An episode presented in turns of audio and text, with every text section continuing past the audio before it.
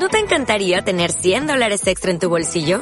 Haz que un experto bilingüe de TurboTax declare tus impuestos para el 31 de marzo y obtén 100 dólares de vuelta al instante. Porque no importa cuáles hayan sido tus logros del año pasado, TurboTax hace que cuenten. Obtén 100 dólares de vuelta y tus impuestos con 100% de precisión. Solo con Intuit TurboTax. Debes declarar para el 31 de marzo. Crédito solo aplicable al costo de la presentación federal con TurboTax Full Service. Oferta sujeta a cambios o cancelación en cualquier momento consecuencia de las expectativas en materia de política monetaria y el incremento de las tensiones geopolíticas, hemos vivido una semana con intensos movimientos intradiarios en la renta variable. En Europa finalizamos con recortes del entorno del 2%, mientras que en España el IBEX cede un 1% gracias al buen comportamiento relativo de la banca con la publicación en algunos casos de sus cifras anuales. Estados Unidos, por su parte, finalizó la semana con un recorte entre el 1 y el 3%, con algunos valores tecnológicos sufriendo importantes caídas tras la publicación de sus resultados, como es el caso de Netflix o Tesla, si bien es cierto que Apple espera mejora de los cuellos de botella y ofrece una favorable guía. En los mercados de renta fija, tras la Fed, se vivió un repunte de la TIR del bono a 10 años de Estados Unidos, cerrando la semana 8 puntos básicos por encima, hasta 1,84 por el incremento de las tensiones geopolíticas en torno a Rusia y Ucrania, que moderaron esta tasa. Una tensión que también está apoyando la evolución de divisas refugio como el dólar, el franco suizo y el yen.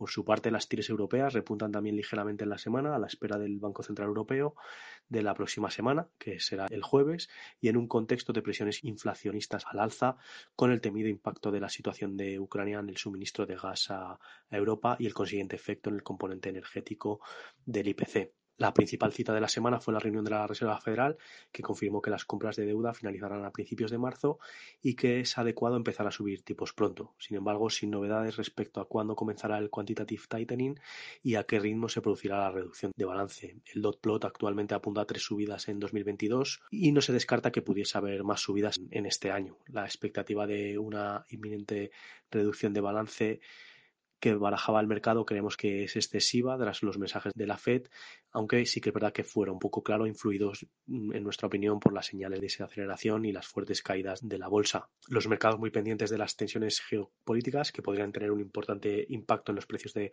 la energía a nivel global y principalmente en Europa y por ende en el crecimiento económico previsto para los próximos trimestres. De cara a la próxima semana, aparte de las relevantes citas macroeconómicas, la atención de los inversores estará en las reuniones de la OPEP el miércoles y del BCE y del Banco de Inglaterra el próximo jueves. Además, eh, seguimos en la temporada de resultados y aquí en España contaremos con las cifras anuales del Santander, de BBVA y de Naturgy y las del primer trimestre de 2022 de Siemens Gamesa. Buenas tardes.